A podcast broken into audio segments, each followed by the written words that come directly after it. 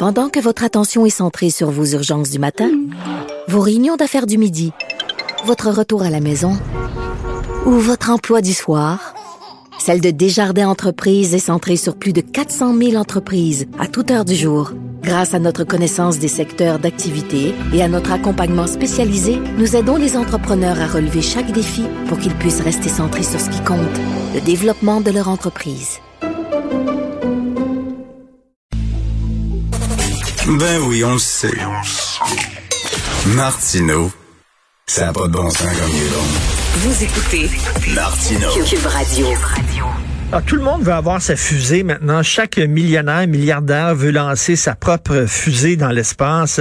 Là, le dernier, c'est Jeff Bezos là, qui va lancer une fusée dans l'espace. Euh, des, des gens riches euh, qui se sont promenés un peu partout sur la planète, qui s'ennuient, vont pouvoir s'envoyer en l'air grâce à la fusée de Jeff Bezos. Puis c'est même lui-même qui va la piloter. Ça a l'air. C'est dans quelques quelques mois de ça. Euh, nous allons en parler du tourisme spatial avec M. Olivier Hernandez directeur du magnifique planétarium Rio Tinto de Montréal. Bonjour, M. Hernandez. Bonjour, M. Martineau. Euh, là, écoute il va y avoir du trafic en maudit dans le ciel avec toutes ces fusées privées-là.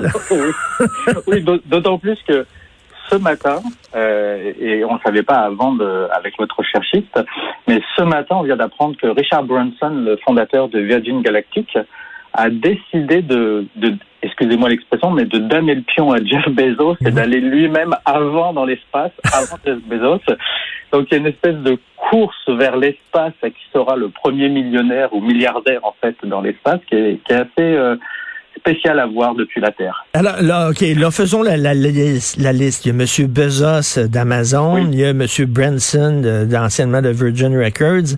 Il y a quoi? Il y a Musk, bien sûr. Musk, Musk, qui prévoit d'y aller lui simplement en, 2023. En fait, lui, il prévoit de faire un, un, tour de la Lune parce que dans le programme en fait Artemis, il y a une étape où euh, qui, correspond à Artemis 2, où on reproduit ce qui s'est fait avec Apollo 8, où on va faire euh, le tour de, de, la Lune sans se poser sur la Lune pour tester le concept. Donc, il prévoit euh, de, de, faire partie ou, ou, tout au moins de, peut-être de la prochaine mission euh, de, faire ça. Et Elon Musk, lui, son objectif, il l'a déjà répété à maintes fois, c'est d'aller faire, euh, d'aller finir ses jours sur la planète Mars en 2050. Alors, on lui souhaite de bonnes vacances sur Mars. Mais, mais, est-ce qu'il est sérieux quand, il dit ça ou c'est après avoir fumé un gros pétard qu'il dit ce genre d'affaires-là? J'ai beaucoup de mal à le dire en fait. Euh, je, je, pense que je, je, pense que ça ça prend effectivement beaucoup de, de gens très créatifs et très euh, qui osent faire des choses et je suis persuadé qu'il qui, qui croit vraiment à ça et, et en fait grâce à son enthousiasme je dirais pour pouvoir aller vers la planète Mars c'est clair qu'il développe beaucoup de choses qui lui permettent d'avoir cette solution-là. Il, a beaucoup d'argent et l'argent c'est la clé du, de tout ça. Et moi, je suis persuadé que euh, il risque d'y arriver en fait. Donc, il y croit très très fortement. Et puis, on va le regarder aller. Mais euh, il, y a, il, y a, cette possibilité. En 2050, ça, ça m'apparaît plus raisonnable que en 2030, 20 ans de, de développement technologique. Euh, c'est quand même très très important.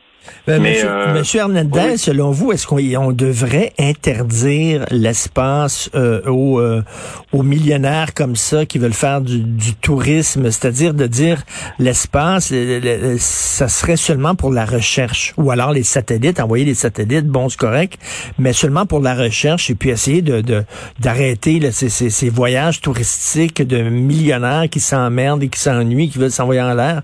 Vous en pensez quoi? Ou alors vous dites, ben non, peut-être que ça peut aider justement la recherche parce qu'ils ont des fonds illimités?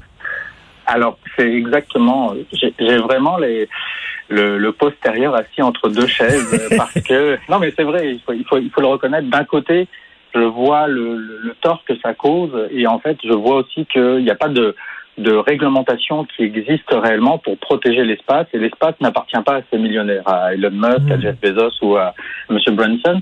Et, actuellement, ils sont liés par quasiment rien. Le, le, le, seul traité officiel qui existe, il date de 1967.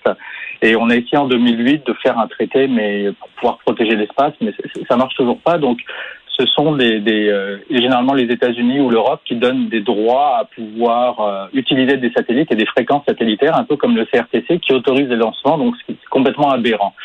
Maintenant, je suis ma, ma deuxième fesse est sur l'autre chaise parce que le développement technologique que ça amène, le rêve que ça amène aussi, moi, c'est grâce à un peu à, tous les développements euh, qui, sont passés dans, dans la recherche spatiale mmh. qui, qui, a fait en fait que j'ai réussi à faire une carrière en astrophysique. L'astronautique, ça fait partie de, de l'espace. Ça m'a toujours plu, ça, ça, a été ma passion et ça amène beaucoup de gens à, à, rêver et ça amène beaucoup de gens vers les sciences. Donc il y a un potentiel ici énorme qui est, qui est vraiment très intéressant et en même temps, nous, les astrophysiciens, on en profite aussi parce que lorsqu'il y a des lancements de satellites euh, comme ça, on peut toujours caser un de nos satellites d'observation de l'espace ou d'observation de la Terre dans un point de vue scientifique.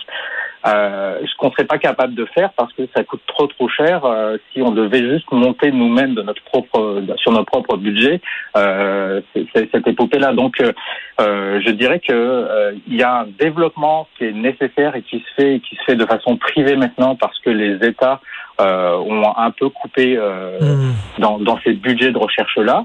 Mais en même temps, il y a, y a clairement des abus et puis des, euh, des, des, des, des, controverses qui peuvent arriver. Mais oui, parce, en, en même temps, s'ils ont de l'argent, ils bien ce qu'ils veulent avec. Oui, je sais, oui, mais en même temps, je, suis comme vous, moi, je, je, je, suis un déchirant entre les deux. Effectivement, si vous dites, là, pour utiliser un anglicisme, des, des joint ventures, c'est-à-dire que, bon, euh, mm-hmm. les, les, chercheurs qui peuvent travailler de concert avec ces millionnaires-là en disant, OK, bon, on vous permet de faire un voyage privé, de vendre des billets. Hein.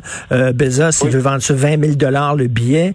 Euh, les gens vont pouvoir avoir quelques minutes en apesanteur. Euh, euh Bon, donc, en même temps, vous faites ça, mais vous nous permettez quand même de profiter de, votre voyage spatial. Ça, je peux comprendre. Mais d'un autre côté, là, aller, aller dans l'espace ou aller sur la Lune, faire le tour de la Lune, c'est pas comme aller euh, monter le Machu Picchu ou aller, aller sur l'Everest. C'est autre chose. Je, je suis tout à fait d'accord. Et mais mais ça fait partie aussi du, je dirais de du développement euh, complet du savoir et l'ensemble des technologies qu'on va développer et de la recherche et du de la recherche fondamentale qui, fondamentale qui va être mise à profit pour pouvoir aller sur vers la Lune ou vers Mars, il est colossal. En fait, on le voit après coup. Euh, lorsqu'on est allé pour la première fois dans l'espace, on a réussi à avoir des, des retombées qu'on attendait tout, pas du tout. Par exemple, les couches culottes euh, viennent directement de l'invention, en fait, les couches culottes remplaçables, jetables, viennent directement de, de la conquête de l'espace de la NASA. Euh, et puis, il y a des choses absolument incroyables aussi auxquelles on pensait pas pour l'astronomie, qu'on utilise maintenant dans notre vie tous les jours et on ne sait pas. Et on a eu au Canada un prix Nobel en 2017 pour ça ce sont les capteurs CCD, ces petites caméras en fait qu'on a tous maintenant en double, triple ou quadruple dans nos téléphones cellulaires que l'on utilise à outrance pour pouvoir se poster sur les différents réseaux sociaux, bah, ce petit détecteur-là, l'origine, il a été inventé pour pouvoir étudier les étoiles euh, il y, a, y, a, y, a, plus de 50 ans et, et on voit maintenant que c'est utilisé partout. Alors, ces progrès, on n'est pas capable de les mesurer maintenant, mais on sait qu'ils vont arriver dans 20, 10, dans 10, 20, 30, 40, 50 ans. Et c'est ça le, la beauté en fait de, de, de, la recherche fondamentale et de la science. Et il faut des, des, quand même, il faut des gens comme ça qui poussent, qui nous poussent à aller plus loin pour pouvoir euh, euh, justement faire des développements intéressants. Maintenant, c'est quand même, il faut faire attention et il y a, il y a quand même un cadre intéressant qui serait à mettre en place sur la protection de l'espace, parce qu'en ce moment, ben oui. ben, on, est en train de créer une poubelle autour de la Terre. Exactement, comme on protège les océans. On était ben, récemment, c'est quoi là? Il y avait une fusée chinoise là, qui, est, qui est tombée sur Terre, puis on, avait peur qu'elle tombe sur notre tête, là, exactement. Et c'est rendu là, embourbé dans le ciel. C'est vraiment, c'est comme vous dites, c'est une poubelle. C'est une poubelle et il faut faire attention. Et justement, ça vient d'un manque de réglementation qui pourrait être corrigé si tout le monde y mettait de la bonne volonté. Mais pour le moment, et on le voit à l'ONU, les groupes de travail ont essayé de faire avancer les choses, mais ça bloque. Et ça bloque. Pourquoi Lorsqu'on soulève un petit peu tout ça, bah, ça bloque parce qu'il y a des intérêts euh, à la fois financiers très très forts de, compagnies privées, mais il y a aussi des intérêts euh, stratégiques politiques à pouvoir euh, faire en sorte qu'on protège son espace et que les Américains, par exemple, euh, envoient des satellites. Ils veulent pas d'une autorité supplémentaire euh, mondiale qui leur interdit d'envoyer leurs propres satellites militaires, tout comme la Russie voudrait pas faire ça. Donc hmm. forcément, ça bloque. On l'a fait en 1967 quand même. Il y a eu cet effort-là parce qu'on était en pleine guerre froide et c'était un, un, traité qui permettait de garantir qu'on n'avait pas d'armes de destruction massive autour de, de la planète. Mais, mais c'est tout. C'est la seule chose qui existe réellement. Alors, euh, est-ce qu'on pourrait, est-ce qu'on pourrait penser qu'il pourrait avoir un club med à un moment donné sur la Lune pour euh, pour des euh, gens très riches? Ben, on est déjà en train d'envoyer un système de réseau téléphonique. Alors, je pense que oui, c'est une hypothèse parmi tant d'autres qui pourrait arriver. Ça, ça va coûter très cher aussi. Il faut voir ça aussi on voit c'est une guerre d'argent actuellement. pour l'instant, on voit que juste des milliardaires sont capables de, de faire ça il y a un moment où on va arriver à notre capacité totale de, de financer des projets comme ça, même pour des, euh, des, gens qui sont très très très très très riches, parce que ça, tout est une question de, de masse. Tout ce qu'on envoie euh, vers la Lune, il faut que c'est une masse donnée, et puis on est obligé de découper en petites masses successives pour pouvoir les, envoyer, les, faire envoler de la Terre jusqu'à la Lune. Et on pourra très bien envoyer un club même, mais le, le, découper en plusieurs petits morceaux de masse et les envoyer, ça risque de prendre très très très très très longtemps. Euh, et ça risque de coûter très très cher finalement au, bout du compte le billet euh, pour pouvoir aller faire un tour là-bas. Et en, terminant, Monsieur Hernandez, euh, rapidement, qu'est-ce que vous pensez de, de ce rapport qui a été rendu public par le Congrès américain concernant les ovnis? on a l'air à prendre ça très au sérieux. On dit, bon, c'est peut-être pas d'origine extraterrestre, mais il y a effectivement des, des, des phénomènes assez particuliers. Là. Eh ben, ce, que, ce que je note là-dedans, dans ce rapport-là, et ce que j'ai trouvé très intéressant, c'est le fait que, euh, pour une fois, l'armée américaine a reconnu que les technologies auxquelles ils faisaient face ne venaient pas de leur propre camp. Donc, ils avertissent en fait qu'il y a probablement, et c'est mis en évidence dans le rapport, la Russie ou la Chine qui sont arrivés à un stade de développement technologique qui pourrait euh, amener à des à, à, à des, euh, des, des, des, des, avions euh, hypersoniques, en fait, probablement, c'est l'hypothèse la plus, la plus vraisemblable, et qui pourraient surveiller vraiment le territoire américain. Donc il y a, il y a mmh. vraiment cette, euh, cette chose-là qui est, qui, est, en place. Après, d'un point de vue scientifique, il n'y a absolument rien dans le rapport, en fait, concernant les ovnis. Puis, euh, donc, euh, ça, ne m'étonne pas du tout. Là, la position des scientifiques est très claire là-dessus, et puis on pourra passer des heures en discuter. oui.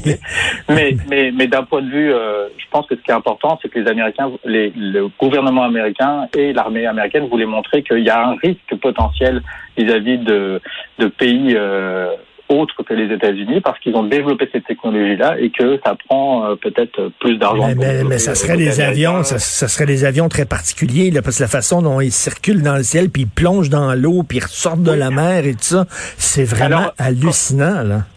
Quand on regarde les, images, en fait, il y, a aussi, il faut faire attention, en fait, et puis c'est sera mieux expliqué dans le rapport du 25 juin, là, parce qu'on a juste une petite partie du rapport mais les, il y a des effets de perspective euh, qui, qui, sont euh, qui sont très euh, qui sont connus en fait quand on voit passer quand on, on, on est dans un avion qui, qui navigue qui, qui, va à une très très grande vitesse et qu'on croise un autre objet c'est très difficile d'apprendre à connaître la bonne vitesse de l'autre objet. Et l'effet de perspective parce qu'on est on arrive avec un angle ça peut démultiplier tous les effets que l'on ah, voit. Ça, c'est intéressant. donc, un genre d'illusion euh, d'optique. Et, et euh, à défaut d'aller sur la Lune, est-ce qu'on peut aller au planétarium? Est-ce que vous êtes ouvert?